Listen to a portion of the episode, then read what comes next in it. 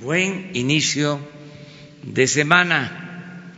Nos da mucho gusto eh, informar el día de hoy sobre un tema muy importante para la economía de nuestro país.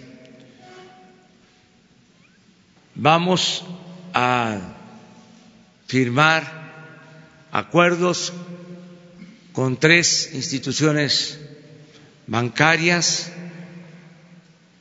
con el propósito de fortalecer las finanzas de Pemex, que es una empresa de la nación fundamental, estratégica. Vamos a suscribir un acuerdo que consiste en ampliar un fondo revolvente, un fondo eh, que se pone a disposición de Pemex. En, existía ya un acuerdo en este sentido, pero ahora este fondo se amplía, estaba firmado a tres años, se amplía a cinco años, se amplía también en cuanto a monto, se trata de un fondo disponible de alrededor de ocho mil millones de dólares y también con la buena noticia que se reduce la tasa de interés. Quiero aclarar de que no se trata de contratar deuda, es lo que ya Pemex tenía considerado. Tenemos el compromiso, y lo vamos a cumplir, de que no va a aumentar la deuda pública en términos reales en el tiempo que gobernemos el país. Este es un fondo que se va a utilizar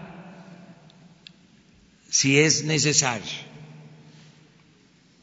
de acuerdo a las circunstancias, como se dice coloquialmente, por si las moscas.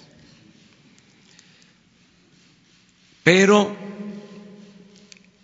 esto demuestra la confianza que hay en México y en su gobierno.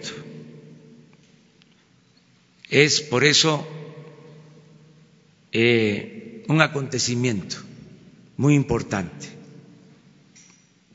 Es eh, el que los bancos eh, nos estén dando su confianza lo cual agradecemos mucho,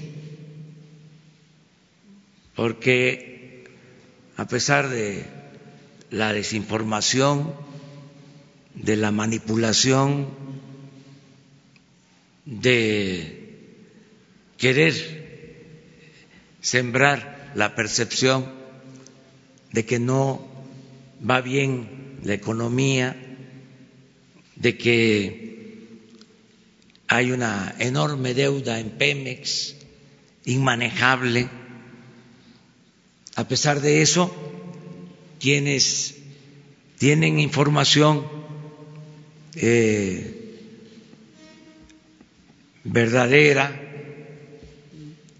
saben que la economía va bien, que la deuda de Pemex es manejable porque si bien es cierto se trata de una cantidad eh, considerable, dicho sea de paso, una deuda que nos heredaron, que a veces no se toma en cuenta ese dato, esa variable, pero aún con eso, Pemex es una de las empresas más productivas del mundo.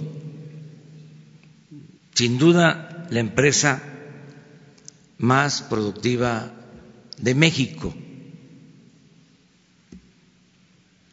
Decía Rockefeller que el mejor negocio del mundo era el petróleo y que el segundo mejor negocio del mundo era el petróleo mal administrado. De modo que el petróleo siempre es negocio.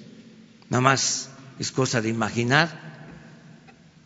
Extraer un barril de petróleo cuesta alrededor de 10 dólares y se vende en 60 dólares.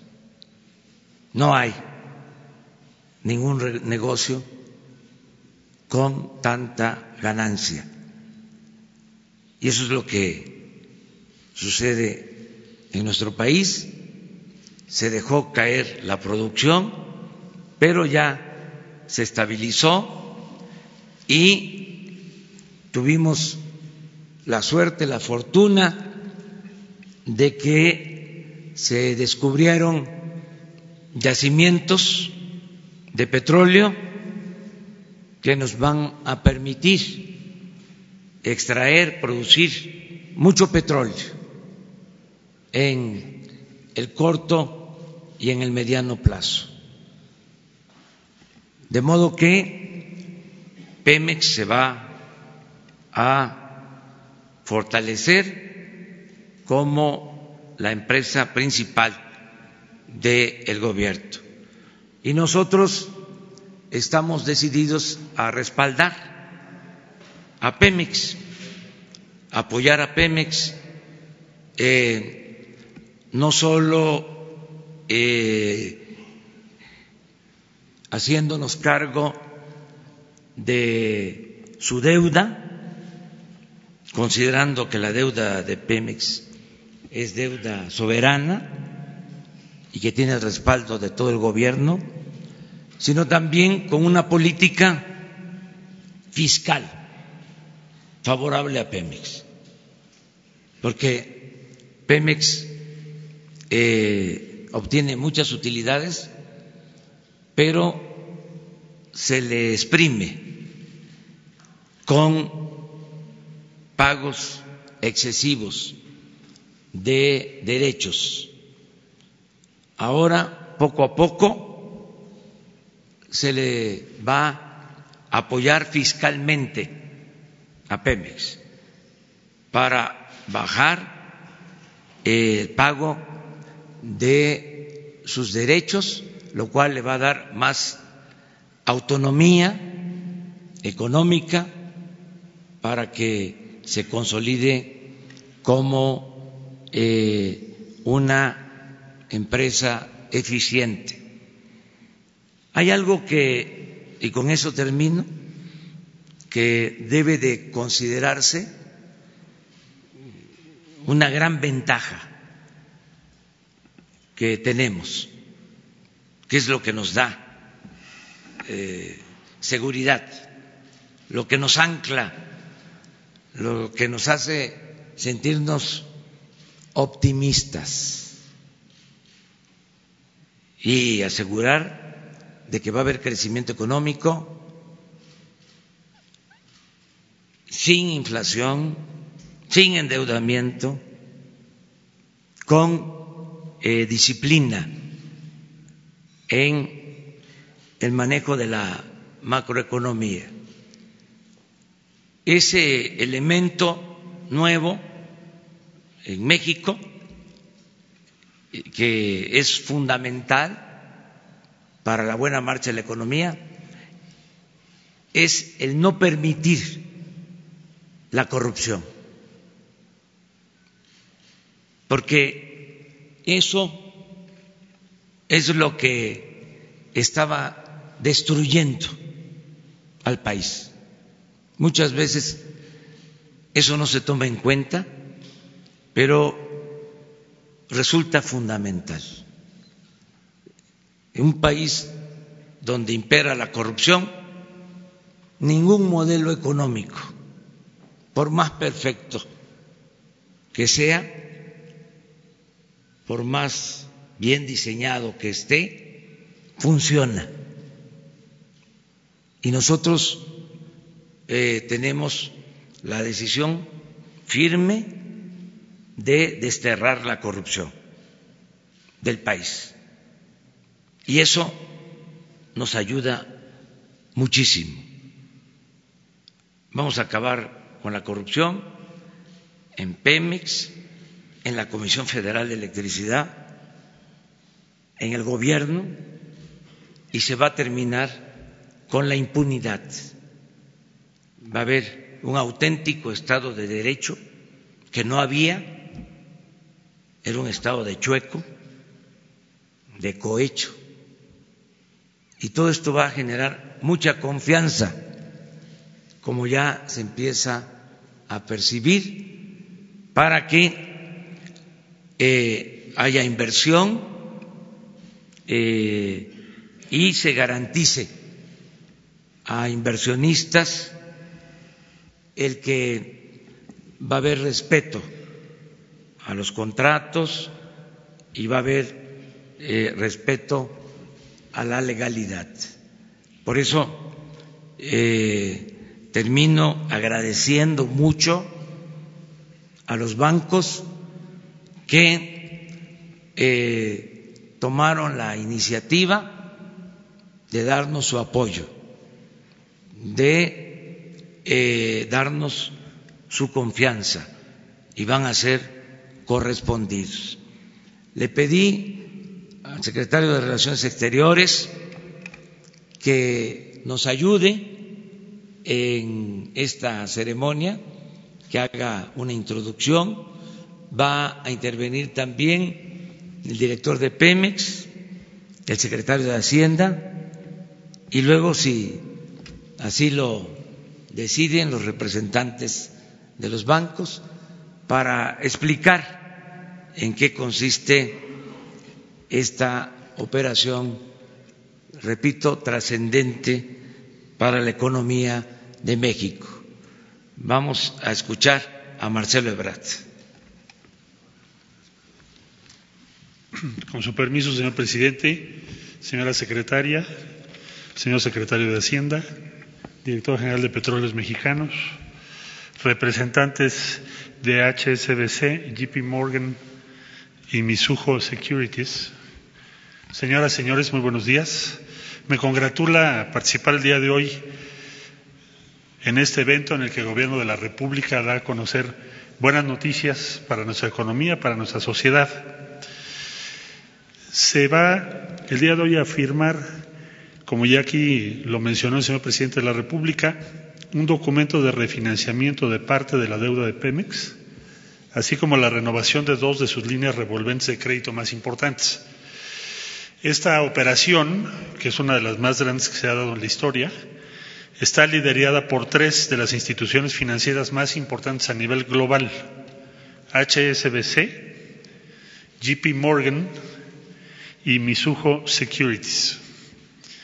Eh, aprovecho para darles la bienvenida a Nuno Matos de Macedo, que es el CEO del grupo financiero HSBC México, a Felipe García Moreno, que es presidente y director general de JP Morgan México, a Jerry Ricieri, que es presidente y CEO de Mizuho Securities. Estas líneas se renovarán a condiciones más favorables que aquellas con las que Pemex podría financiarse en el mercado de capitales del mundo. También vamos a tener la intervención del secretario de Hacienda, como ya lo explicó el señor presidente, don Carlos Ursúa, quien va a explicar el contenido de la firma de un decreto presidencial para reducir la carga fiscal que tiene Petróleos Mexicanos. En síntesis, decía yo al principio que son muy buenas noticias, porque es el avance del plan de negocios de Petróleos Mexicanos y del Gobierno de la República para apuntalar y acelerar el crecimiento económico de México. Por su atención, muchas gracias. Le cedo el uso de la palabra al señor director general de Petróleos Mexicanos, Octavio Romero.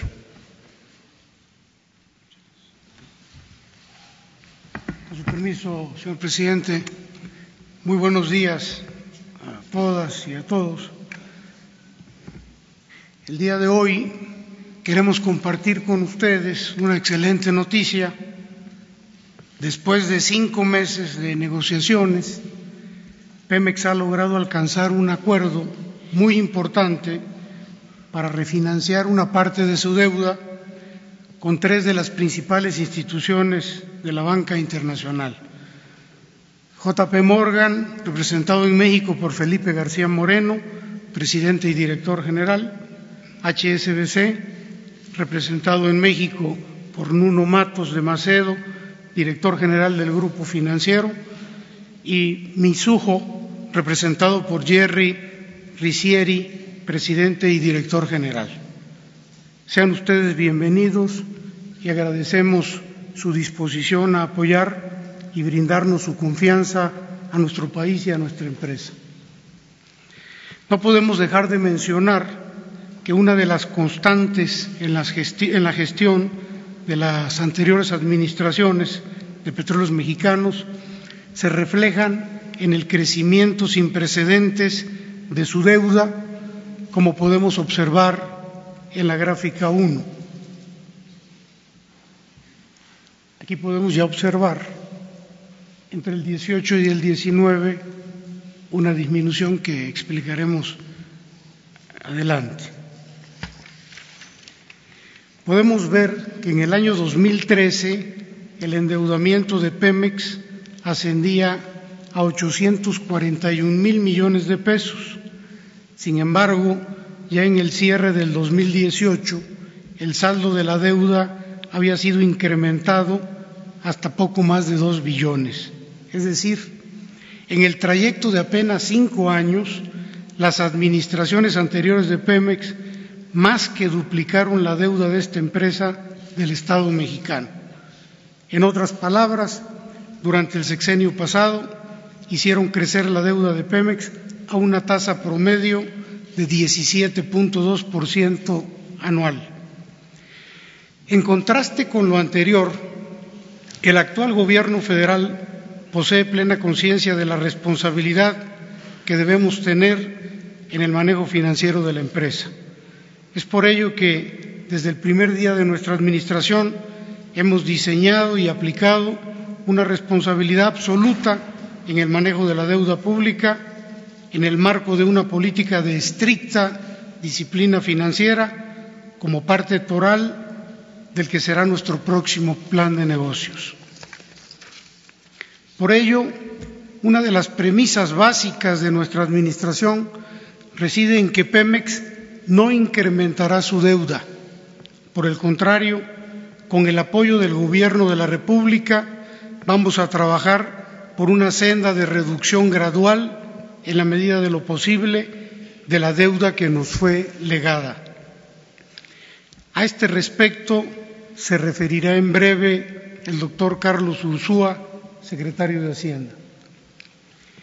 Como se puede observar en la gráfica número dos, en poco más de cinco meses de la actual Administración hemos logrado un desendeudamiento neto de 18 mil millones de pesos. Aquí es importante señalar que si bien eh, hubo una menor, un menor endeudamiento con respecto a 2016 en los años 17 y 18, también es conveniente señalar que fueron años donde la inversión en Pemex fue la más, la históricamente más baja. En el año 2019, en este año, hemos logrado este desendeudamiento, pero con una muy importante inversión para la empresa. A la luz de tal premisa, el día de hoy lunes 13 de mayo de 2019, nos encontramos en esta reunión, en esta mesa, para suscribir una importante carta compromiso con estas tres instituciones financieras internacionales.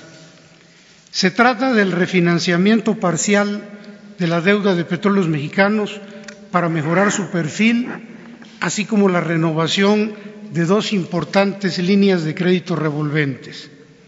Debe quedar totalmente claro que con la presente renegociación no estamos contratando deuda adicional para Pemex.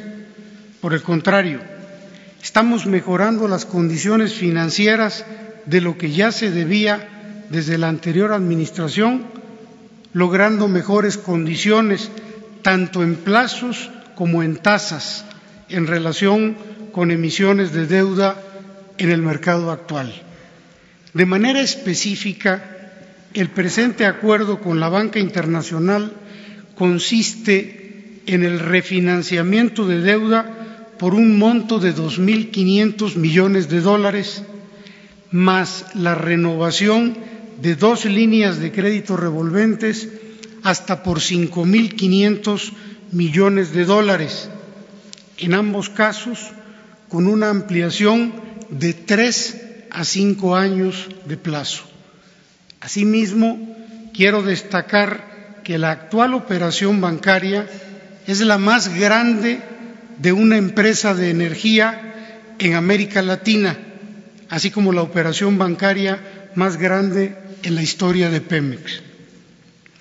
De esta manera, con la firma del presente acuerdo, se refleja el apoyo y confianza eh, de la banca internacional en la estrategia financiera de petróleos mexicanos y la política crediticia de nuestro gobierno federal. Aprecio de nueva cuenta el gran apoyo de los funcionarios y directivos de JP Morgan, de HSBC y Misujo para hacer posible el presente refinanciamiento. La renovación de estos créditos bancarios son parte fundamental de la estrategia financiera de Pemex, ya que garantizan la liquidez y fortalecen la posición financiera de la empresa. No debo dejar de mencionar que el refinanciamiento de nuestros créditos habrá de facilitar a Pemex continuar con un manejo prudente de sus finanzas sin dejar de cumplir con su compromiso de cero endeudamiento adicional. Por otra parte, aprovecho la ocasión para compartir con ustedes la noticia de que en tan solo cuatro meses hemos logrado revertir el balance financiero deficitario de petróleos mexicanos. En la gráfica número tres podemos observar que, de acuerdo con cifras preliminares, en el mes de abril de 2019 se registra ya un balance financiero positivo de 13.268 millones de pesos. Cabe señalar aquí el resultado del mes de enero, por menos 64 mil millones, obedece fundamentalmente al elevado monto de pago de ADEFAS de la administración anterior. Asimismo, podemos apreciar en la gráfica número cuatro que los ingresos totales de la empresa en abril de 2019 representan un crecimiento de 6.7% con respecto al mismo mes del año anterior. Aquí lo podemos observar, este crecimiento, y vale señalar también que el número de barriles que se vendieron en abril del año pasado eran superiores a 180 mil barriles diarios en aquel periodo. Como resultado de esta nueva política responsable del uso de la deuda en la empresa, el costo financiero en el mes de abril de 2019 observa una importante reducción de 43.3% con respecto al mismo mes del año pasado, también como se observa aquí en la gráfica, de 5.000 597 para el mes de abril de 2018 a 3.174 para el mes de abril del 2019. Finalmente, Petróleos Mexicanos refrenda su compromiso de responsabilidad en el manejo de la deuda basada en el ejercicio de una disciplina financiera y de transparencia absoluta en su gestión, con el objetivo mayor de recuperar la soberanía energética del país. Muchas gracias. Es cuanto, señor presidente.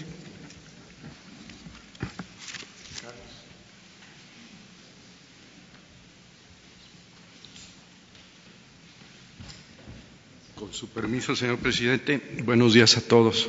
Eh, como ya fue anunciado por el señor presidente, va a haber, hoy va a firmar un decreto que va a permitir a Pemex tener reducciones en su carga tributaria. Van a ser beneficios fiscales que se van a establecer en este decreto y que en un momento voy a explicar. Eh, antes de ello, déjenme comentar que, que Pemex, eh, como empresa, a pesar de todas las ineficiencias que ha habido en los últimos años o décadas, a pesar de la corrupción que ha habido en los últimos años o décadas, Pemex en realidad es una empresa, como lo dijo el señor presidente, una empresa que antes de impuestos, lo que en inglés le dicen EBITDA, este, tiene un flujo de caja bastante razonable para estándares internacionales.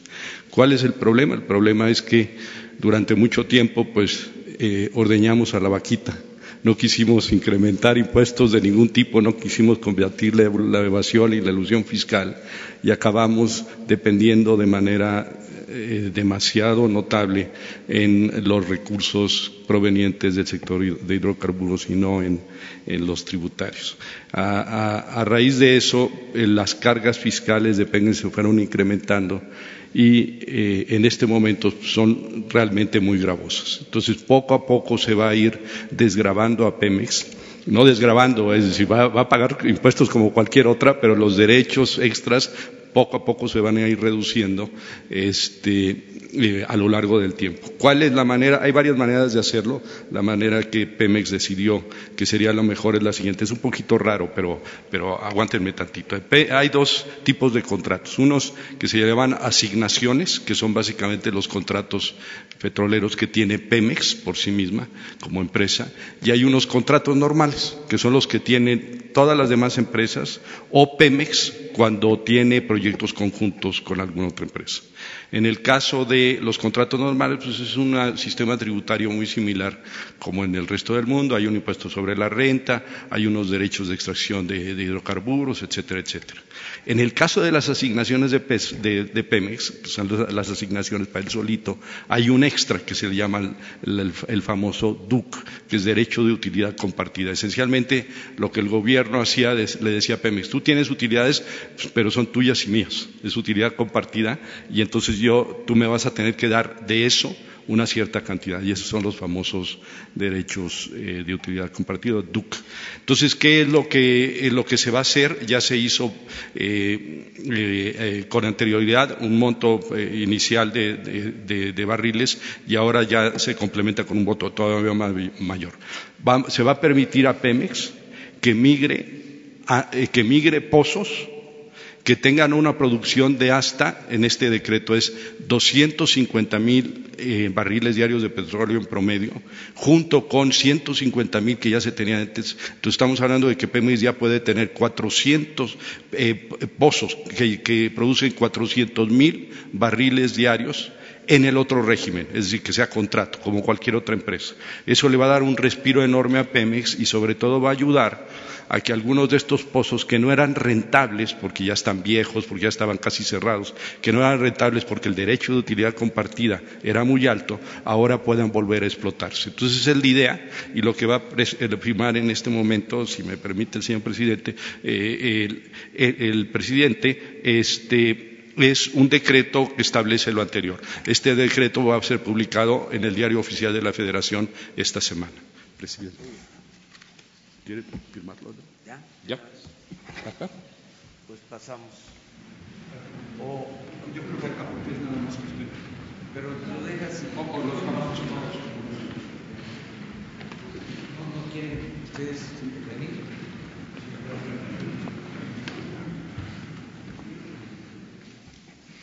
Con permiso. Muy bien, buenos días.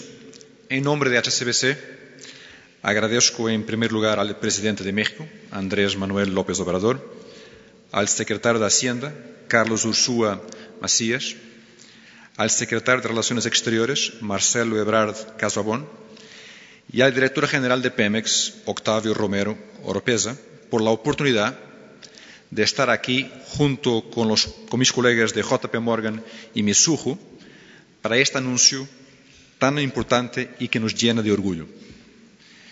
Este nuevo crédito sindicado, a un plazo de cinco años y por ocho mil millones de dólares, es una muestra de la confianza que tiene HSBC en Pemex, en México y en su actual administración.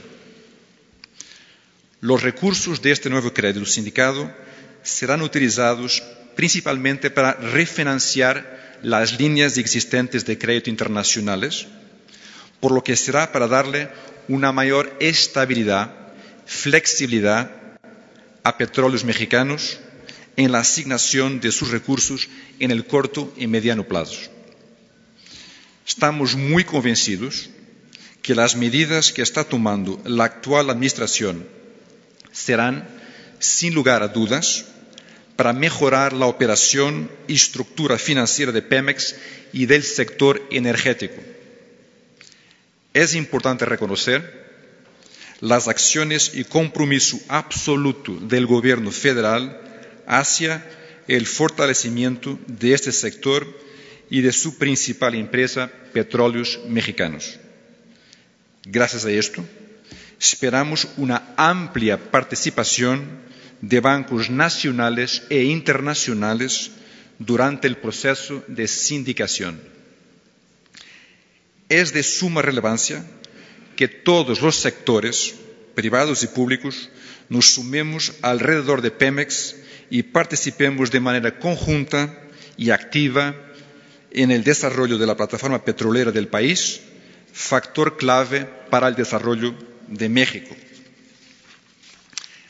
Así que, en nombre de HSBC, agradezco la oportunidad de apoyar en esta tarea de fortalecer a Pemex, al sector energético y promover el crecimiento de este gran país. Muchísimas gracias.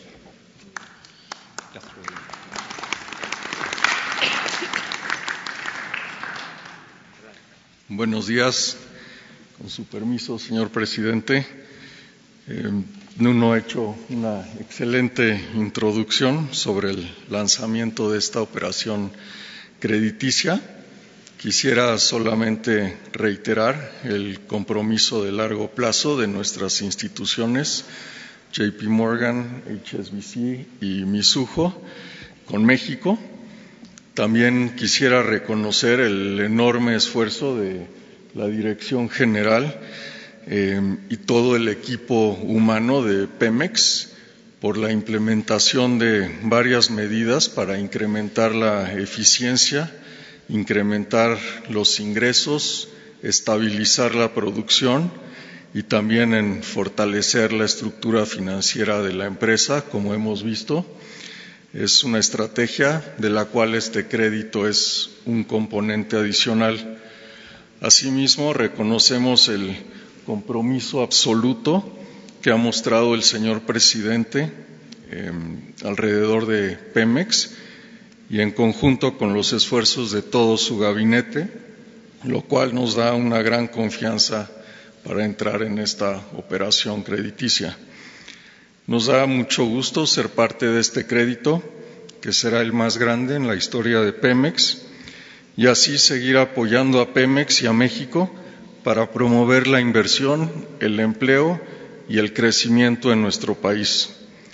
Muchas gracias y cedo la palabra al señor Jerry Ricieri de Misujo.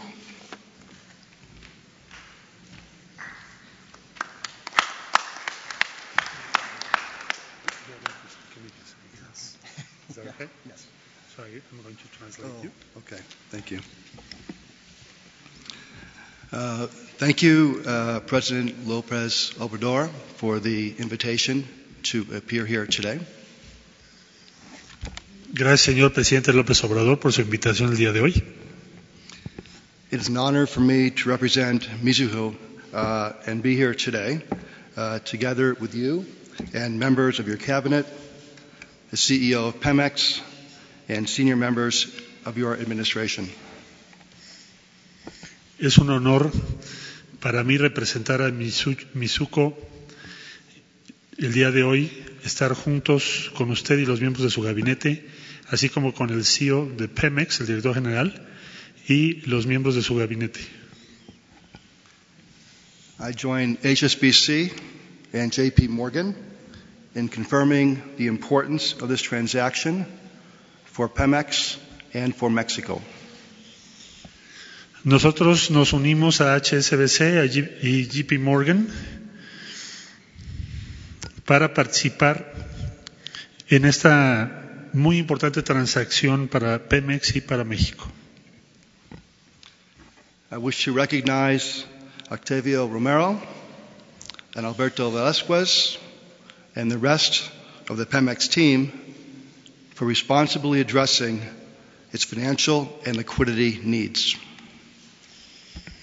Quisiera reconocer a Octavio Romero, a Alberto Velázquez y al equipo de Pemex por su muy responsable actuación para mejorar las condiciones de liquidez de petróleos mexicanos. We expect this landmark transaction to confirm strong support from the banking community for the most important company and sector in Mexico. Esperamos que esta transacción, que es de gran importancia, confirme el amplio respaldo de la comunidad de bancos e instituciones financieras para la más importante empresa y sector de México. Uh, Mexico is a key partner and top, uh, top priority for all of us, and we are committed to delivering a successful transaction that will positively impact the financial health and future prospect of Pemex. Thank you very much. México es un eh, socio clave estratégico y es una prioridad de primer orden para todos nosotros. Y estamos comprometidos para participar en esta exitosa transacción que va a impactar muy positivamente la salud financiera y, y los prospectos futuros para petróleos mexicanos. Muchas gracias.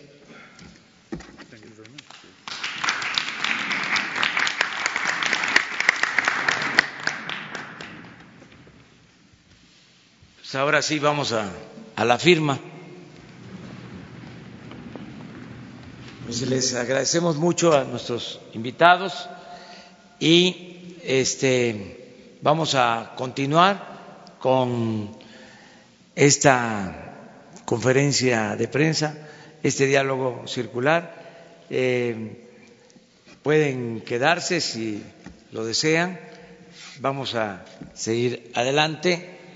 Podemos, eh, si les parece, abrir eh, sobre este tema eh, una ronda de preguntas y respuestas. Cerramos y nos vamos a el otro tema que es el quién es quién en los precios de los combustibles. Entonces, abrimos.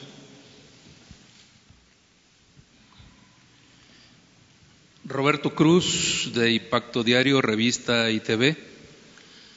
Presidente, secretarios, para no variar el tema, iba yo a preguntar si, si este saneamiento a Pemex, que considero sería mínimo a mediano plazo, pero ya alguien dijo por ahí que es a largo plazo, no desvirtúa o no hace a un lado otros programas del gobierno federal, programas sociales. ¿Por qué? Porque pues el problemón de Pemex, como usted lo dijo, es la superempresa mexicana, la que más produce. Pues por lo mismo es la empresa que requiere una cirugía mayor tiempo, recursos. La pregunta es, ¿no desvirtúa otros programas sociales?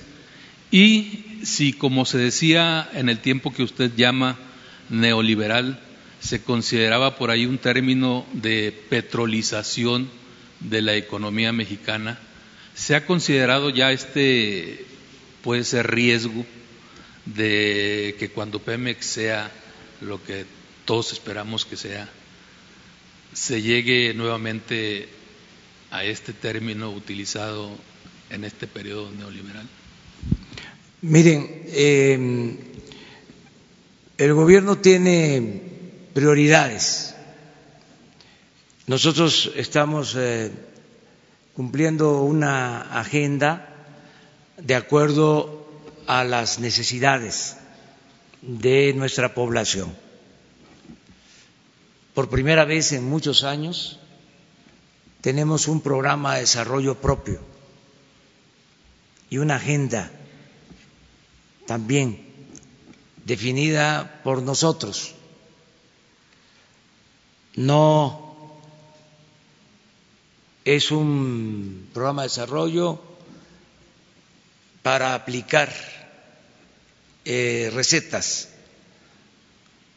impuestas desde el extranjero, ni es una agenda eh, también dictada desde el exterior. Este es un cambio muy importante. Nosotros eh, hemos eh, definido una fórmula para gobernar, para transformar a México, sencilla pero muy trascendente. La fórmula consiste en acabar con la corrupción, con la impunidad y hacer un gobierno austero. Pensamos que de esta manera vamos a poder liberar muchos fondos, y ya se está demostrando, para el desarrollo sin necesidad de aumentar impuestos, sin endeudar al país. Ese es el planteamiento general. Y de lo que se libere, por no permitir la corrupción, por no hacer un gobierno extravagante de gastos superfluos, todo lo que se ahorre tiene como destino el bienestar de nuestro pueblo. Los programas de desarrollo, los programas para el bienestar del pueblo de México tienen garantizado presupuesto, como nunca. Ya les puedo informar que más de 15 millones de mexicanos están recibiendo beneficios de manera directa adultos mayores, personas con discapacidad, becas para estudiantes, créditos a la palabra, apoyo a productores del campo. Toda esa política eh, tiene presupuesto y no se toca, es sagrado no eh, se incluye en las medidas de austeridad la reducción del presupuesto para los programas del bienestar. Pero como tenemos recursos, porque nos está yendo muy bien en la recaudación, que eso es otro elemento importante. Estamos eh, recaudando más que el año pasado. En términos reales, estamos recaudando 5% más que el año pasado. En lo nominal, estamos hablando de una recaudación adicional de alrededor de 100 mil millones de pesos. Entonces tenemos eh, recursos, hay una buena administración, tenemos más ingresos que gastos. Por eso el plan de austeridad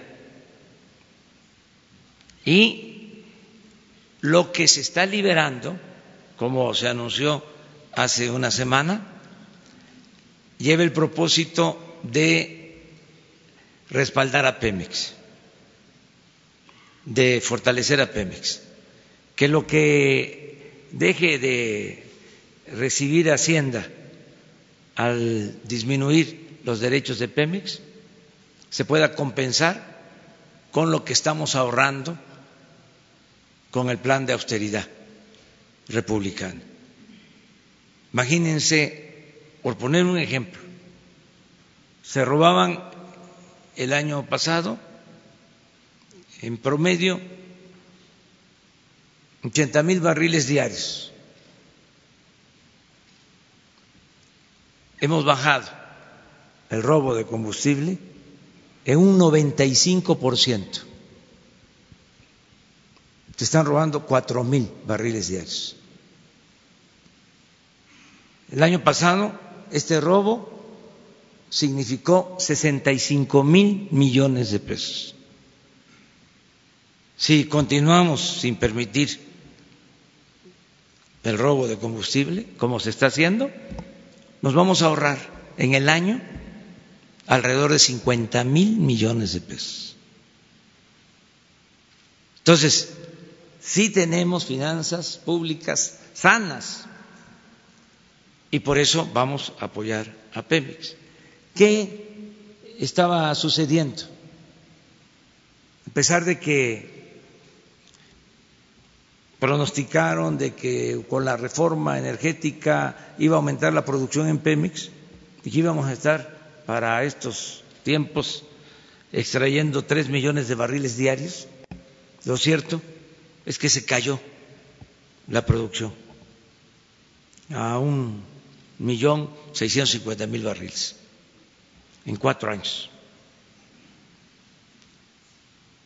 ¿Qué se está haciendo ahora?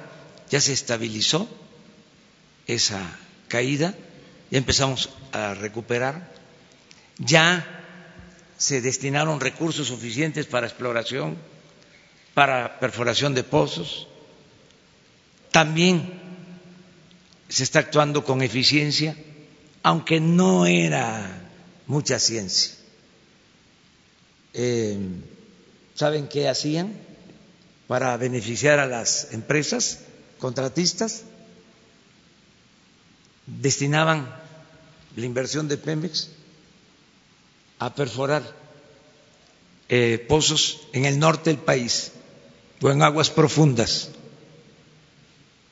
donde es incierta la existencia de petróleo, con costos muy altos, cuando el petróleo en México está en tierra o en aguas someras. Entonces, ¿qué hicimos?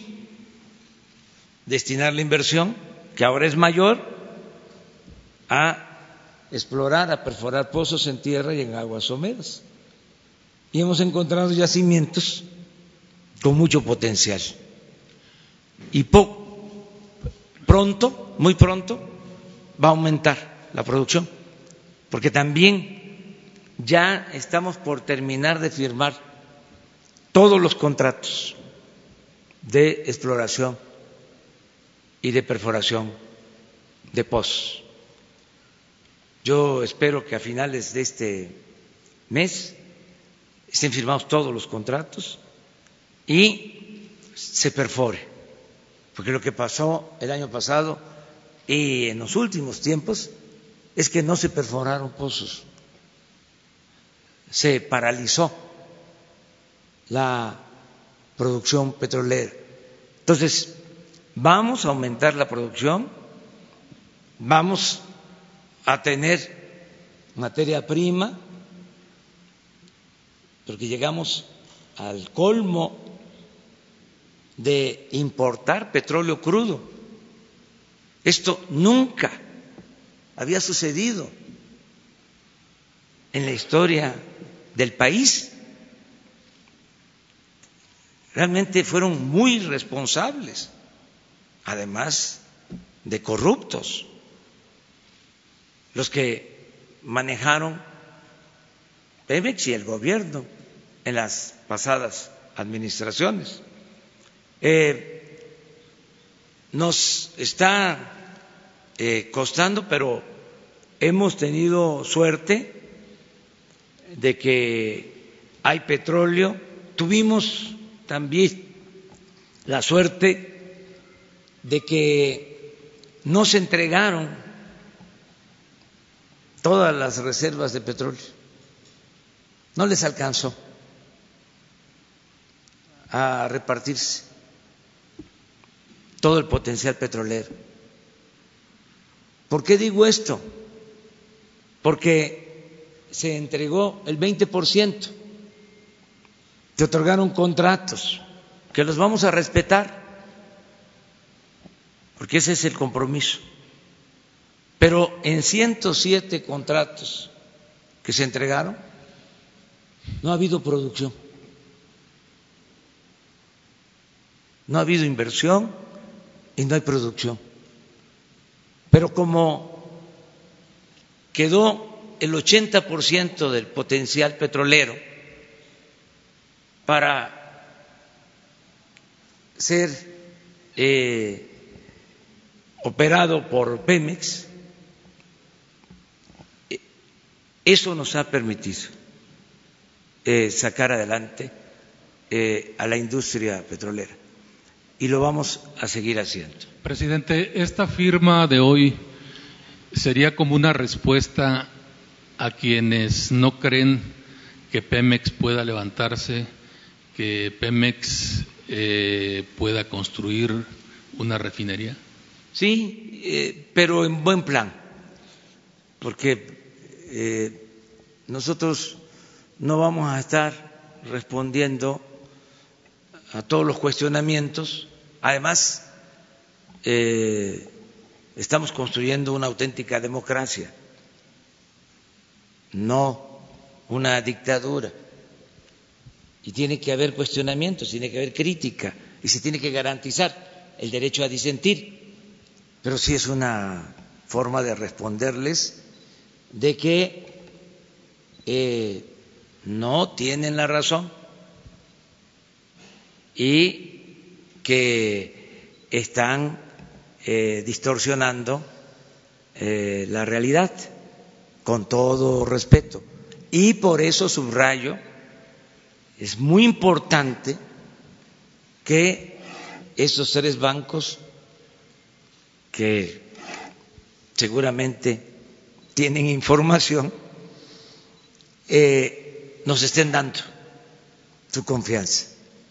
Es un buen mensaje eh, para eh, reafirmar de que Pemex es una empresa productiva fundamental, que vamos a fortalecer esta empresa, que se va a producir más, que vamos a obtener más beneficios para la nación y que eh, va a haber crecimiento económico, generación de empleos y que vamos a crecer en el sexenio a una tasa promedio del 4%. Es el desafío. Entonces, eso es lo que estamos también diciéndoles.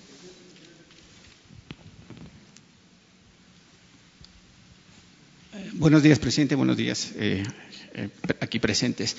Eh, una pregunta, si me lo permite, presidente, para el representante de JP Morgan James y otro para el secretario de Hacienda, si me lo permite.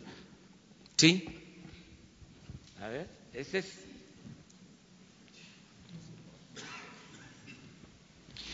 Eh, señor representante de GP, GP Morgan Chase, el banco norteamericano, el 19 de eh, febrero de este año, su banco, igual que BBVA Bancomer, Citi y la, calificadora Fitch, calificaron al gobierno de, que cabeza el presidente Andrés Manuel López Obrador como insuficiente y decepcionante las acciones de rescatar a Pemex. ¿Qué hizo que su banco, los ejecutivos del banco, los dueños del banco, hicieran que reviraran y apoyaran a semejante decisión de rescatar una empresa que prácticamente se quedó en huesos? Si me conteste, por favor. Sí, con todo gusto. Eh, en primer lugar, eh, mencionaría que tenemos gran confianza en Pemex y en el gobierno de México. Eh, como comenté en mis palabras, creemos que tanto la administración de Pemex como la Secretaría de Hacienda y todo el gabinete encabezado por el señor presidente están tomando diversas acciones muy conducentes hacia el fortalecimiento de la empresa y su desarrollo y perspectivas de crecimiento de largo plazo. ¿no? Digo, ahora siempre, incluso dentro del mismo banco, tenemos analistas que pues pueden, al igual que la prensa, eh, expresar sus opiniones ¿no? de los distintos temas en relación a ya sea Pemex o el gobierno, pero eh, como bien comenta, la administración del banco tiene plena confianza en la empresa y por eso es eh, nuestro eh, gran interés en participar en esta operación y en apoyar a Pemex y a México. Y el señor secretario de Hacienda, ¿cuáles fueron los acuerdos con los bancos para alcanzar ese crédito que se tendrá como colchón, según entiendo? ¿Y cuál es el porcentaje de interés que se, que se le pagarán a los bancos? Porque los bancos no pagan, no dan crédito ni a pobres ni a ricos sin obtener nada a cambio. Bueno, los bancos son bancos, ¿verdad? Este, hay tasas de interés, hay eh, este, condiciones financieras que ahorita, ahorita yo no tengo, a lo mejor me puede, me puede ayudar el, el director de Pemex, pero no hay nada oscuro, nada, nada que se, que se tenga que ocultar. Son simplemente contrataciones de, de, una, de, una, de una línea de crédito revolvente enorme, una cantidad enorme de dinero, que le va a permitir a Pemex refinanciarse para este año casi casi de manera inmediata. ¿Cuál es el porcentaje de ese préstamo? ¿Cuál es el qué? El, el, el interés que se, que se va No, a pagar. no sé, ¿qué- ¿cuál es? Lo sabemos. ¿De cuánto es la tasa? Muy bien, eh, ahorita. Eh, digo, básicamente estos créditos típicamente se eh, pagan una tasa con base en una tasa base que es LIBOR más un margen que a- a- en el caso de estas líneas está en LIBOR más 235 puntos base, es decir, LIBOR más 2.35%, que ahorita LIBOR para su referencia está en como en dos y medio, si le sumas 2.35 son eh, 4.85, una tasa de abajo de 5% que para estas eh, cantidades, montos es muy atractiva, ¿no? Como comentaba el señor presidente, está muy por debajo de lo que se cotiza la deuda internacional de Pemex en los mercados ahorita. Mm. ¿Eh? Está, está muy bien explicado, ya lo vamos a invitar. Este, muy claro. Eh, adelante.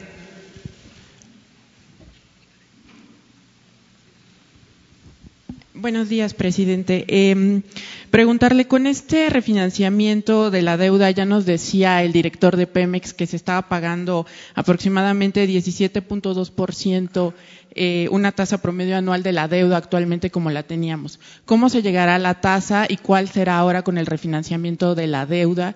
Y en términos reales, ¿cuánto, cuánto podríamos ver en reducción de la deuda que se tiene actualmente en Pemex y cuánto en, en dinero podríamos ya ver la reducción y en qué plazo? También eh, si me permite el secretario Ursúa, eh, decía que eh, va a haber una, un plan para quitarle gravámenes a Pemex y a lo largo del tiempo. Si nos podría dar algunas otras otros ejemplos de cuáles serán estos gravámenes que se irán quitando y en, y en, qué plazos. Y específicamente, presidente, preguntarle si con este plan esperaría que las calificadoras ya den una mejor nota a la empresa y a nivel internacional se vea mejor petróleos mexicanos. Gracias. Sí, pues eh, va a haber una disminución de la deuda. Ya se explicó aquí eh, de la deuda de Pemex y de la deuda del gobierno en general. Haciendo un repaso de los últimos gobiernos, así, muy general, para ubicarnos, porque suelen olvidarse estos datos. Fox dejó una deuda pública de cerca de dos billones de pesos Calderón la aumentó a cinco billones y Peña la dejó en alrededor de diez billones. Esto nos ayuda a entender de qué estamos hablando. El propósito nuestro es que ya no aumente en términos reales esa deuda. Y esto es parte de ese plan. Por eso la disciplina en el gasto. Por eso el bajar los sueldos de los de arriba, que ya no haya sueldos como los que había de 700 mil pesos mensuales, que ya nadie gane más que el presidente, que no haya lujos en el gobierno, aviones que no los tiene ningún jefe de Estado en el mundo que ya no se utilicen los helicópteros, que ya no haya pues, helicópteros para trasladar a funcionarios, que se usaban los helicópteros hasta para ir a jugar golf, que se acabe toda eh, la parafernalia, que es un gobierno austero. Entonces, de esa manera no necesitamos contratar este, deuda o aumentar la deuda. Ese fue un compromiso que hicimos, siendo también respetuosos de las decisiones que tome el Banco de México, que no eh, busquemos intervenir en el mercado financiero para influir sobre la fortaleza de nuestra moneda, sino dejar en libertad al mercado. Afortunadamente eh, está bien nuestro peso, eh, no ha habido depreciaciones la inflación también bajo control. Entonces, eh, eso es lo que nos lleva eh, a sostener que vamos a disminuir eh, la deuda, que no va a crecer en términos reales. Lo otro que preguntaste. Pero un porcentaje de cuánto podría disminuir no, la deuda. No podemos ¿se todavía este, proyectarlo. Vamos a estar informando eh, cada tres meses. Es probable que en el informe del día primero de julio ya demos a conocer más datos sobre cómo vamos en las finanzas públicas. Pero preguntaste es otra cosa. La tasa de interés promedio que se pagaba, eh, decía eh, el director de Pemex que era de 17.5%. ¿Esto A sí ver, se podrá, se estará reduciendo anualmente? El crecimiento de la deuda anual en los últimos años, lo que fue creciendo, la deuda de Pemex, 17% anual en promedio. Era la tasa promedio anual. No, el crecimiento de la deuda. Y esta, esta sí tendrá una reducción, evidentemente. ¿Mande? Esta sí tendrá una reducción, evidentemente, con el refinanciamiento. Ya este, no ha habido contratación de deuda en Pemex. Y usted, Esto es un recurso que puede utilizarse para reestructurar la deuda de Pemex, pero no significa contratar deuda nueva. y esto también, eh, usted alguna vez eh, nos explicaba que no se descartaría que se emitieran algunos, eh, que hubiera emisiones en la Bolsa Mexicana de Valores para motivar a los mexicanos a comprar acciones. ¿Esto ya no se está considerando con esto? Por lo pronto no. Nosotros pensamos que eh, vamos a salir eh, bien este año con Pemex y con el gobierno en su conjunto. Entonces no queremos ahora eh, implementar medidas adicionales. Eh, este fondo nos da sobre todo más estabilidad por si se necesita. Es un buen acuerdo, pero como aquí lo dijo el director de Pemex, de todas maneras se va a manejar este dinero pues con mucho rigor, con prudencia, no es gastar por gastar, eh, es actuar con responsabilidad. ¿Y qué otros gravámenes se le quitarán a Pemex y en qué plazo? Básicamente lo que tiene que ver con derechos y vamos a ir observando cómo va evolucionando. Ahora bien, eh, les vamos a invitar la semana próxima, les vamos a invitar para que nos acompañen a visitar eh, algunos campos petroleros eh, con mucho potencial. Y en el terreno, escuchando eh, la presión que tienen esos yacimientos y haciendo la proyección de cuánto petróleo se va a extraer, ahí les vamos a explicar eh, cómo se va a recuperar pronto eh, la producción de petróleo en Pemex. Y esperaría que hubiera Les este- vamos a invitar, ya quedamos, la semana próxima vamos a hacer una gira. y, y esperaría Vamos a tierra eh, y también vamos a ir después a este, aguas someras.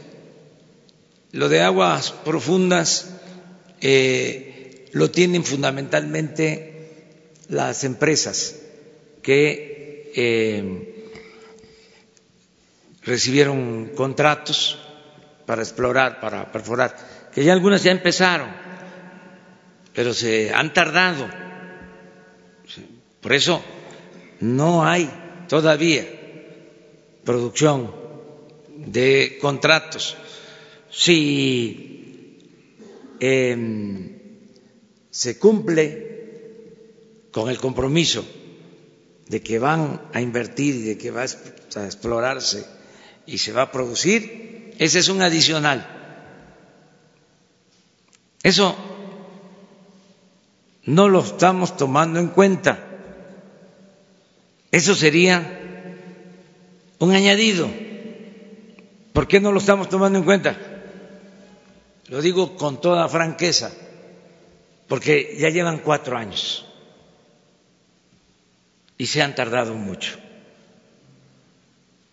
Hicieron compromisos de que iba a haber mucha producción, que iba a haber mucha inversión, que ese era el camino, que esa era la opción, que esa era la alternativa.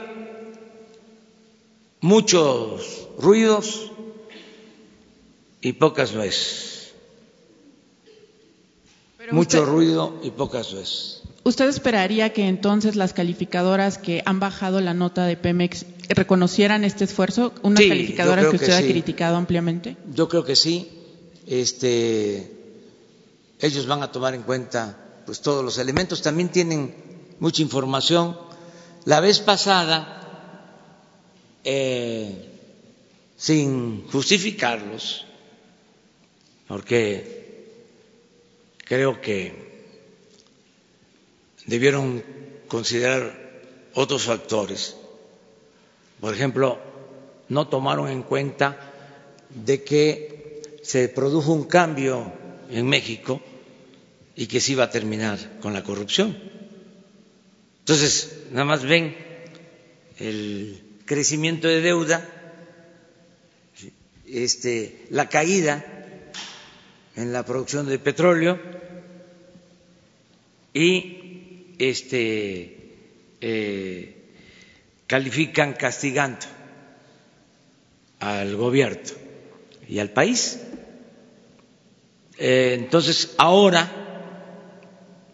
creo yo que van a tomar en consideración pues todos los elementos eh, para que se actúe profesionalmente, que es lo que pedimos. No vamos a hacer lobby, este, a gastar para ir a convencerlos o a, este, de que están muy bien las cosas y apapacharlos, no. Aquí todo el mundo tiene que actuar con profesionalismo eh, y con responsabilidad. Por eso vuelvo a subrayar, aunque parezca disco rayado, es muy bueno el apoyo, la confianza de estos bancos. Es muy bueno para el país, para México. Muy bien.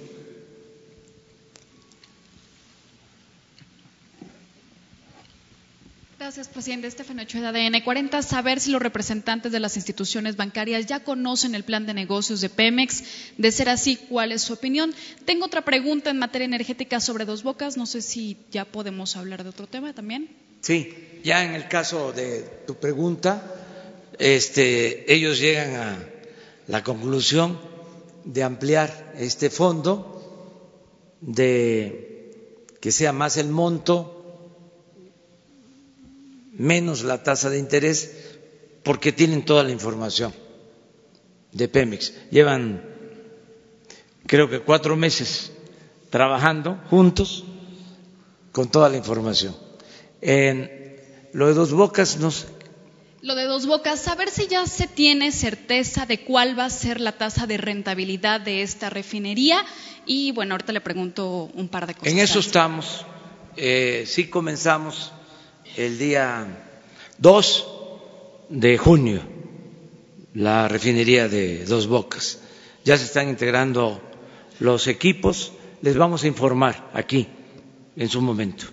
Aprovechar, presidente, al secretario de Relaciones Exteriores, saber si en su visita a Estados Unidos se pudo plantear este plan de desarrollo que ya se tiene listo, saber cuál fue pues la expresión de eh, representantes del gobierno estadounidense. De ser así, ¿se tiene previsto que antes de que concluya el primer semestre del año pudiera firmarse ya con el presidente estadounidense este plan? Bueno, eh, si les parece, eh, le damos la palabra a Marcelo y cerramos con esto eh, esta ronda. Vamos a seguir hablando ¿eh? todos los días. Entonces cerramos porque también nos importa mucho el quién es quién en los precios. No podemos dejar de eh, informar. Ahora, adicionalmente, se va a informar sobre el quién es quién en los precios del gas LP, que ese es muy importante, porque ahí eh, se están pasando de la raya. Entonces, eh, y pues son los cilindros de, gas que compra la gente eh, y les afecta mucho. Entonces, nos importa dar esa información. Entonces, que Marcelo nos responda y con esto cerramos. Con su permiso, señor presidente, brevemente, el próximo lunes se, va a presentar el Plan de Desarrollo Integral Sur de México Centroamérica. Eh, lo presenta la CEPAL, va a ser simultáneo en la Ciudad de México, Guatemala, Honduras, El Salvador. La versión en español y en inglés.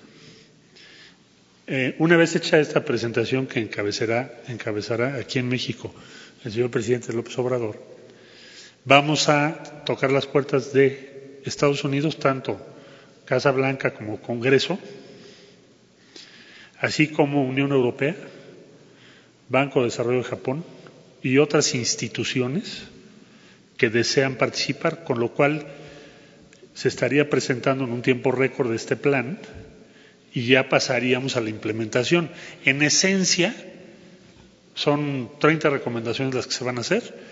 En esencia, es acelerar el crecimiento económico y mejorar sustancialmente la distribución del ingreso en esos países.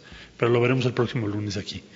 Muchas gracias. Y nada más una pregunta al presidente. Eh, estamos a un par de semanas de que se lleve a cabo la G, el G20 en Japón.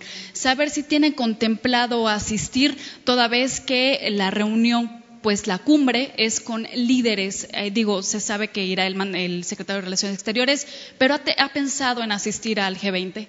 Gracias. Estoy analizando, estoy viendo, porque este, estoy ocupado de tiempo completo en atender los asuntos nacionales.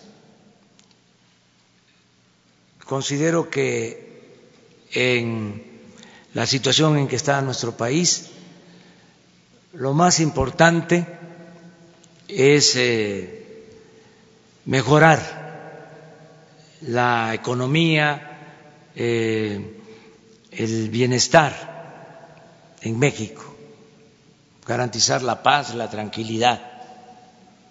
Creo que si no en todo tiempo, en estos momentos, la mejor política exterior es la interior. No quiero ser candil de la calle, de oscuridad de la casa. Entonces, eh, a pesar de que se trata de una reunión eh, importante, lo estoy analizando. Porque aquí nos dividimos el trabajo, es un equipo, y yo me siento muy bien representado por Marcelo Ebrat, secretario de Relaciones Exteriores. Entonces vamos a valorarlo y vamos a este, decidir en su momento. Bueno, ¿les parece? Les damos un aplauso a nuestros invitados.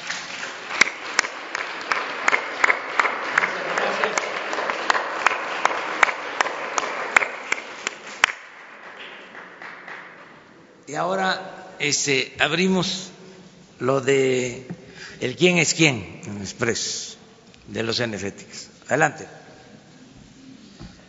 De la macro nos pasamos a la microeconomía y por instrucciones del señor presidente vamos a presentar el quién es quién en el precio de los combustibles.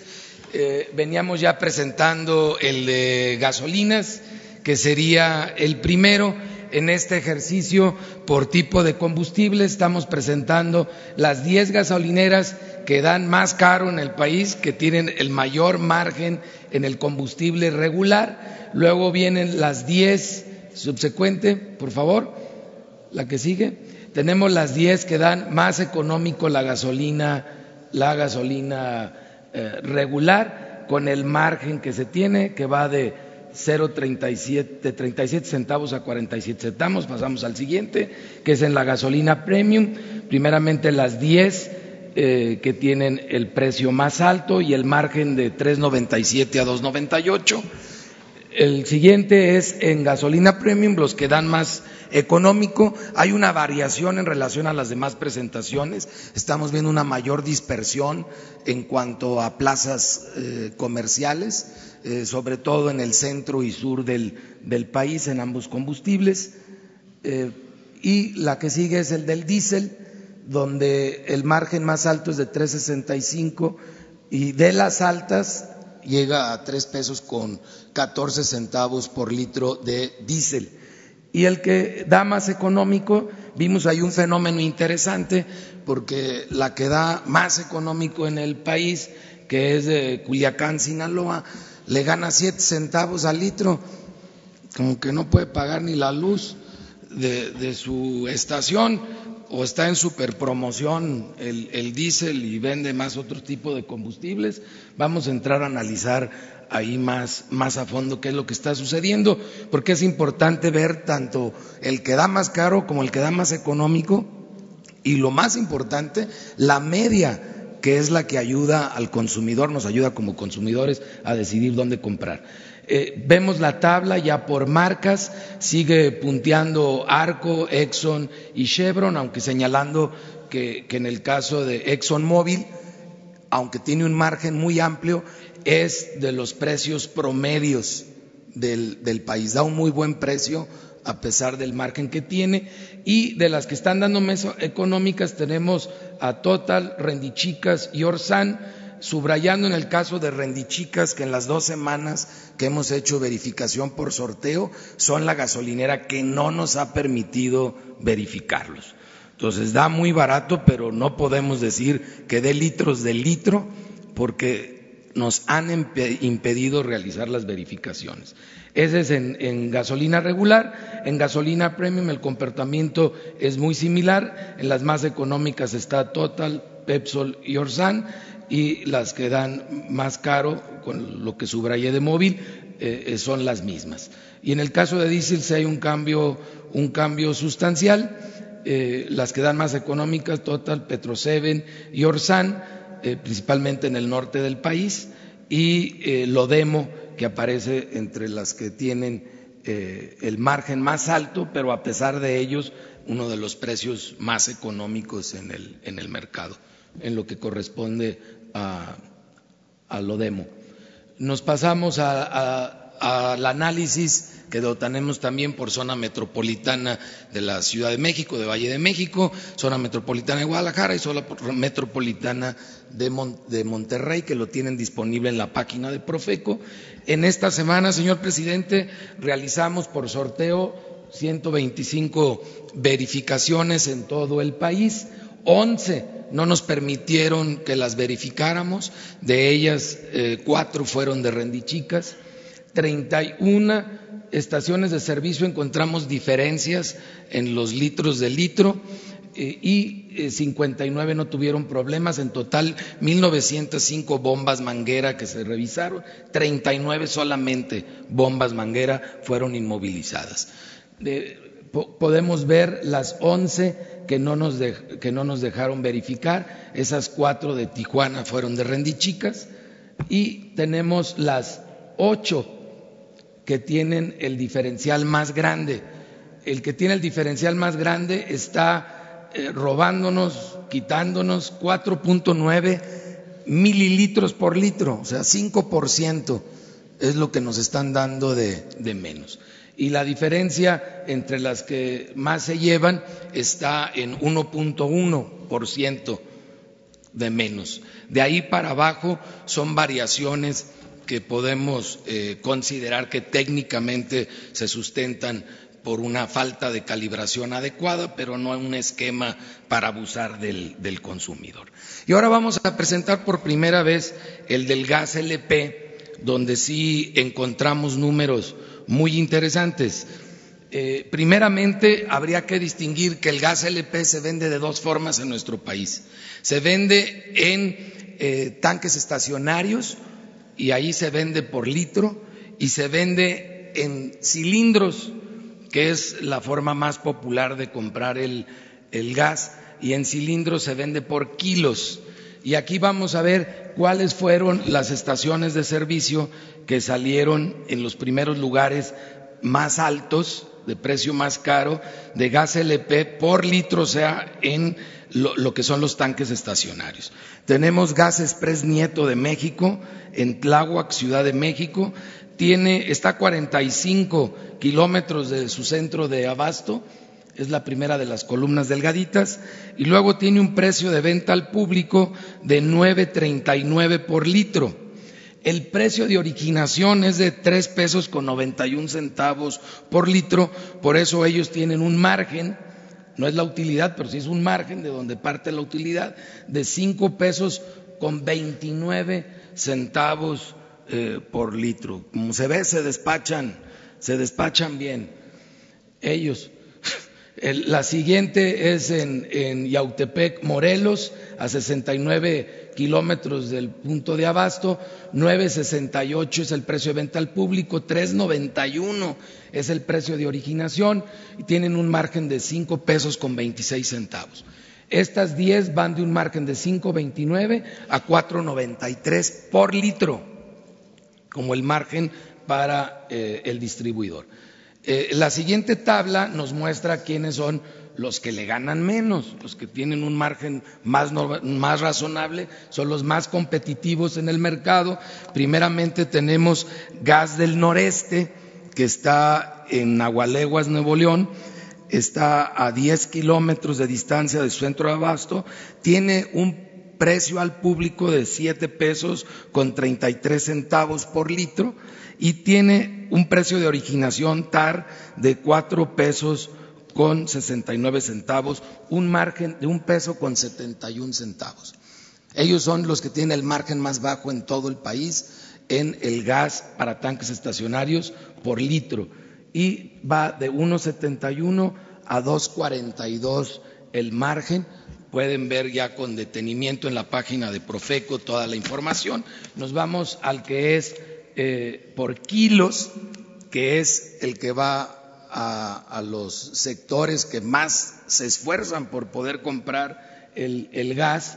Y tenemos primeramente en Torreón, Coahuila, a 10 kilómetros de, distancia del centro de abasto, Servigas de Guadiana, que está dando el precio a 18.30 18, por kilo al público, que lo compra por kilo a 7.78 y que, y que se están llevando los angelitos eh, 9 pesos con 18 centavos por kilo de margen. Y vemos que los que dan más caro van de 9 pesos con 18 centavos a 8 pesos con 41 centavos por kilo. Si ven ustedes los márgenes, los cargan más al que tiene menos para pagar el, el gas.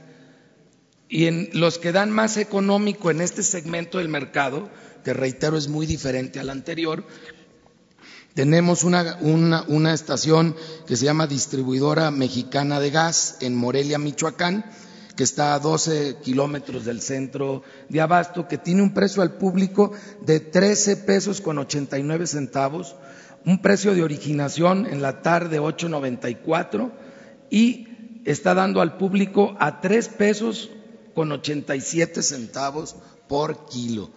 Aquí sí el consumidor con esta información se empodera porque puede ver que hay una gran diferencia en el mercado nacional en, este, en este producto y que los distribuidores tienen márgenes muy altos.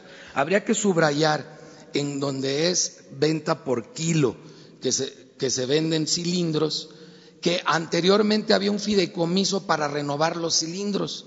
Ese fideicomiso desapareció. Ahora son ellos, las empresas, de manera voluntaria, quienes van renovando los cilindros. En Profeco hemos encontrado una gran cantidad de cilindros en muy malas condiciones, que pueden representar incluso ya un peligro para el consumidor.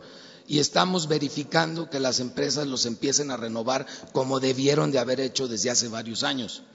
Vamos a tomarle en cuenta en el precio de originación lo que están invirtiendo en nuevos cilindros a los que lo hacen y evidenciar a los que no lo están haciendo a pesar de los enormes márgenes que tienen, porque en el mercado estamos viendo que no se renuevan los cilindros como debieran de renovarse y como se hacía cuando existía este fideicomiso. Aquí tenemos nosotros ya las marcas primeramente eh, por cilindros, que es la venta por, por peso, por kilos.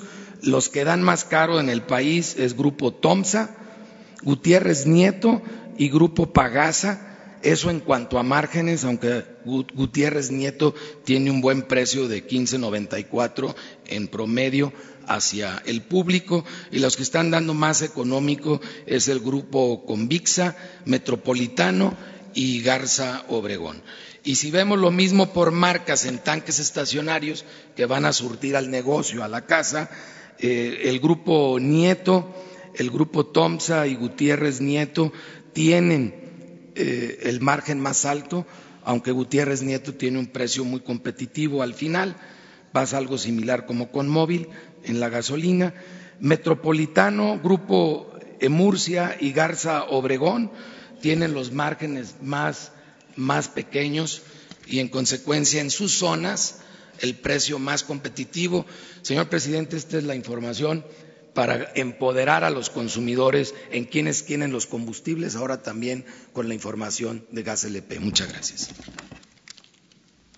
Bueno, este, toda esta información está en las redes y puede consultarse a detalle. No se eh, especifica más porque no nos daría el tiempo como ya se nos está terminando también ahora el tiempo, si les parece, tres preguntas para este, tener tema mañana.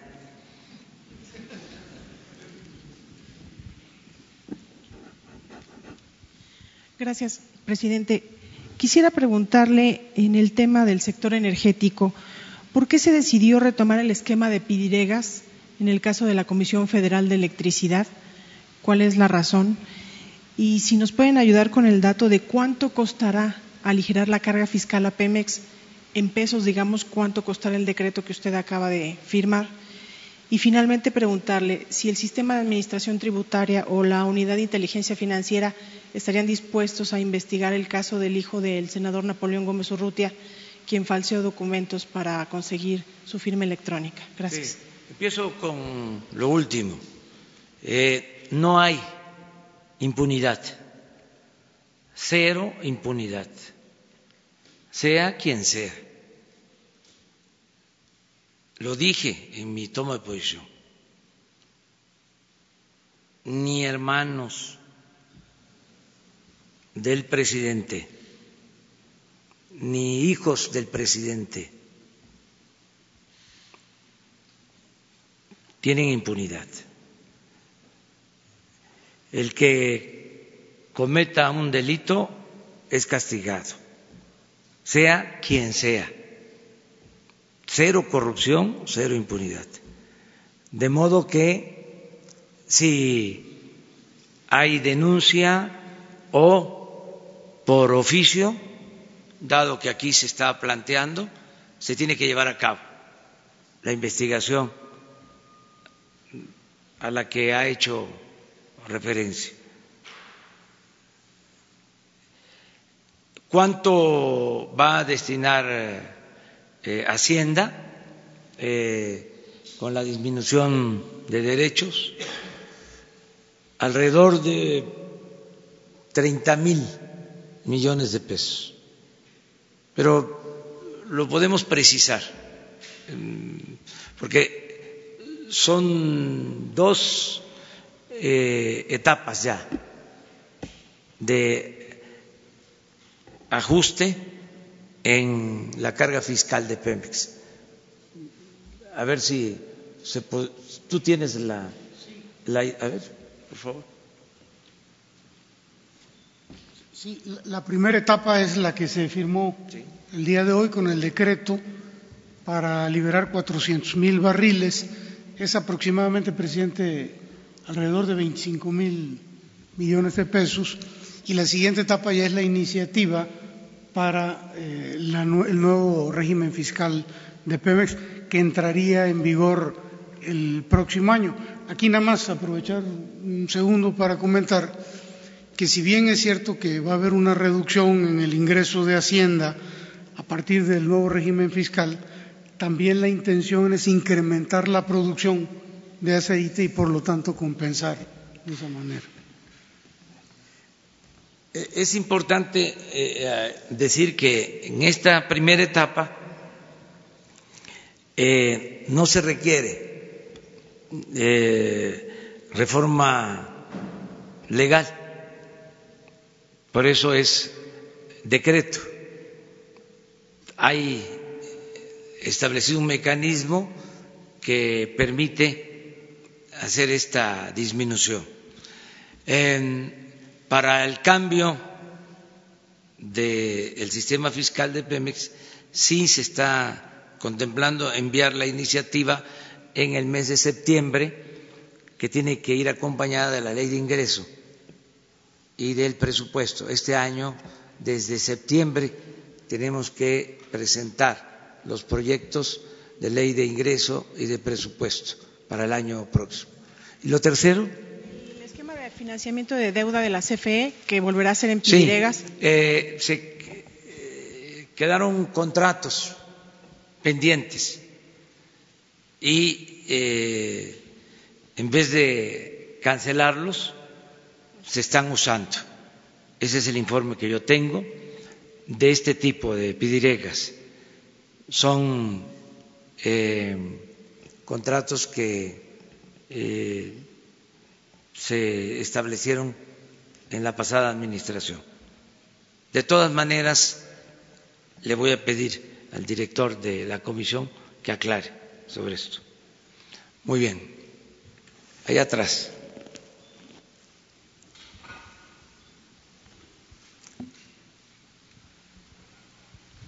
Buenos días, presidente. Alberto Marroquín de Querétaro, es ahora AM.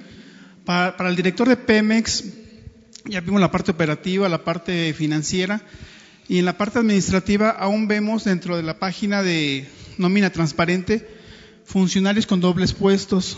No sé si sigan, tengan algún proceso administrativo o no se han detectado aún todavía esas, esas plazas de funcionarios con dos, dos puestos. Y la otra pregunta es para, para lo de quienes quieren los precios. Normalmente Profeco va a revisar con bidones de 20 litros y todo el mundo sabemos en el país que las, las gasolineras tienen como un software para, como saben que lo van a revisar con 20 litros, eso siempre sale normal, pero si uno carga en pesos, y es dicho por todo el mundo, que no es cierto que te dan menos en pesos. Si cargas 400 pesos, a lo mejor te dan mucho menos que cargaras 20 litros, que serían como 409 pesos.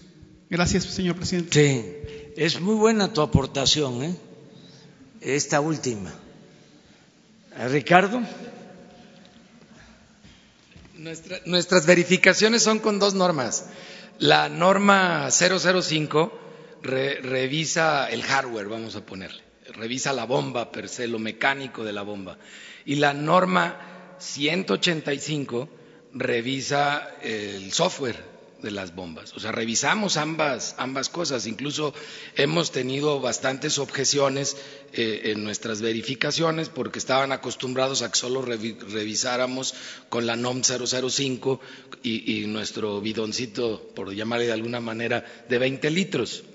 Antes eran tres muestras que se tomaban. Tomaba una, dos, tres, 60 litros en total. Se cargaba y descargaba tres veces. Ya no se está haciendo así, se modificó la norma, se está haciendo solo una vez. También antes, Vox Populi, eh, leyenda popular, era que la, la, tercera vez el software detectaba y ya lo ajustaba. Pudiera haber sido cierto en algunos casos. Ahora se está haciendo en una sola toma. Y nosotros decidimos cuál bomba y estamos haciendo revisiones simultáneas al mismo tiempo que al terminar la física empezamos con la del software o al revés, primero revisamos el, software. Entonces, sí estamos realizándolo a la mejor manera, pero 20 litros es la medida que establece la norma oficial mexicana.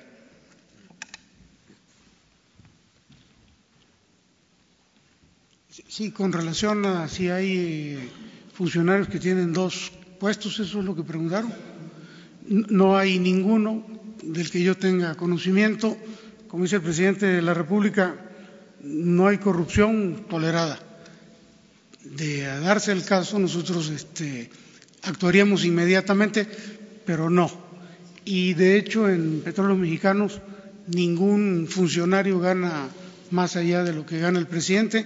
Esa información está en la función pública, es accesible a través de un programa que la función pública tiene no tengo conocimiento de que ningún funcionario tenga dos cargos.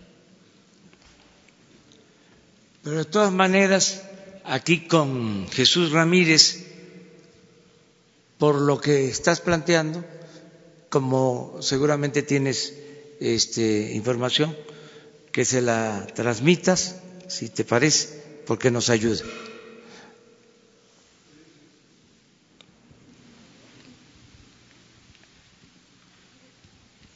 De acuerdo. Buenos días, señor presidente y secretarios. Eh, Gabriela Jiménez del Sol de México. Eh, tres preguntas. Una, eh, en el INAI nos han informado de que están buscando a la Fundación Rosenblut pues para este, notificarle de una denuncia en su contra porque este, violaron la privacidad de datos personales, bueno, el cuidado, el resguardo, porque no incluyeron un aviso de privacidad durante la realización de la consulta para este, decidir la cancelación del aeropuerto en Texcoco.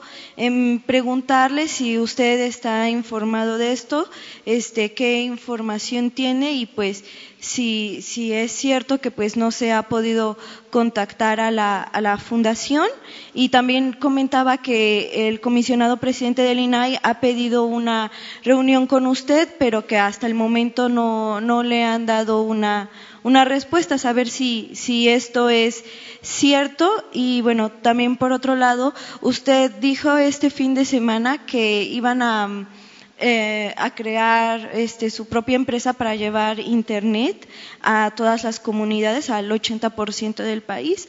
Saber este, si en la comida que tuvo con este, el ingeniero Carlos Slim le comentó sobre esto, cuál fue la reacción de, del ingeniero y pues este eh, cómo, cómo, cómo, lo tomó, si la relación con él este, sigue estando bien. Y finalmente, este, ya por último, este, saber, em, nos decía el delegado federal de Nayarit que han detectado casos de servidores de la nación que, bueno, durante los censos han hecho promoción política de miembros de otros partidos, saber si este, bueno, además de estos dos casos que él nos comentaba, han encontrado más y si esto ha retrasado este, precisamente la dispersión de, los recursos. Gracias. Bueno, no este, se están utilizando los programas de bienestar con propósitos electorales. No eh, está permitido, está prohibido y el que lo haga eh, va a ser sancionado. Ya el fraude electoral es delito grave y no se tiene derecho a fianza. Esto por lo que pueda eh, suceder en las elecciones que están en curso, que se sepa que no se permite el fraude electoral. En ninguna de sus expresiones, compra de voto, entrega de migajas o dádivas a cambio de los votos, utilización del presupuesto para favorecer a partidos, a candidatos, todo eso es delito grave. Y existe la Fiscalía Electoral con ese propósito. Lo segundo, eh, sobre el Instituto de la Transparencia, yo estoy en la mejor disposición de recibirlos, es cosa de que vea lo de mi agenda, ya lo estoy haciendo con eh, organismos autónomos para tener una relación respetuosa, eh, garantizarles su independencia, su autonomía, pero al mismo tiempo eh, trabajar de manera coordinada. Entonces, está pendiente esa audiencia. Cerca de la relación con Carlos Slim es buena, como con todos los empresarios, nos importa mucho mantener buenas relaciones con el sector empresarial del país. Y acerca del propósito de comunicar con Internet a todo México, no hay nadie que se oponga, porque es una necesidad sentida. Estamos en falta, hay un atraso en el país. El 80% del territorio nacional no tiene comunicación por Internet y esto eh, limita el crecimiento económico, el desarrollo. Entonces, es un compromiso de que va a haber Internet en todo México. Ya se está lanzando eh, una convocatoria con ese propósito. Si no participan las empresas, de todas maneras, el Estado tiene que garantizar este servicio, que es fundamental. Es eh, una revolución para las conciencias que tiene que ver con el desarrollo, con la educación, con la salud, con la inclusión financiera y desde luego con el bienestar de la gente. No ha habido ningún obstáculo. Me reuní con los integrantes del Instituto de las Telecomunicaciones, que es un organismo autónomo, y les hice este planteamiento y este, no eh, se opusieron, porque legalmente eh, hay eh, un marco que nos permite garantizar este servicio. lo mejor es que se haga con la participación de las empresas, pero si no eh, participan porque solo buscan la rentabilidad, el negocio, y por eso solo conectan en las grandes ciudades y dejan sin comunicación los pueblos y los pueblos más pobres, más marginados, pues entonces tiene que intervenir el Estado, cumplir con su función social el Estado. Así como cuando se electrificó el país, si se dejaba a las empresas, nunca se hubiesen electrificado los pueblos de México, porque no resultaba rentable. Pero son servicios eh, fundamentales para el desarrollo y el Estado tiene que participar. Nada más si, gracias nada más si me pudiera precisar sobre la Fundación Rosenblut y la investigación que lleva el INAI en contra de ellos por no haber garantizado el, este, la, eh, la protección de los datos personales porque no incluyeron. no tengo toda la información, pero con Jesús este, te entrega la información que pero dependa de nosotros. Ok, pero no sabe entonces, o sea, si en realidad sí es localizable la fundación y si esto no dejaría dudas sobre la consulta. ¿Cómo no? ¿Cómo no? Y este y el que nada debe nada teme. Y esa fundación es seria.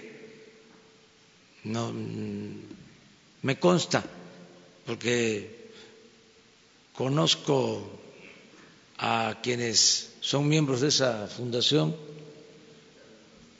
Enrique Calderón, el doctor Enrique Calderón Alzati. Lo conozco desde hace como 25 años y es un hombre honesto, íntegro, este, recto. Es este, una gente con mucho prestigio. Bueno, muchas gracias. Mañana. Ah, Sí, eh, por lo de la agenda de hoy se tiene ya el planteamiento hecho, ya se tiene la información, pero quedamos de hacerlo mañana. ¿Mande? Sin falta. Pero es más, este, si se ponen de acuerdo, hoy mismo Mande, con encinas, sí. Se puede, ¿no? Sí, hoy. Ah, quieren que yo esté. Entonces mañana, ¿sí? Bueno, es que hay bastante trabajo, ¿sí? Ahí vamos a ir desahogando. Muchas gracias a los invitados. Muchas gracias a todos.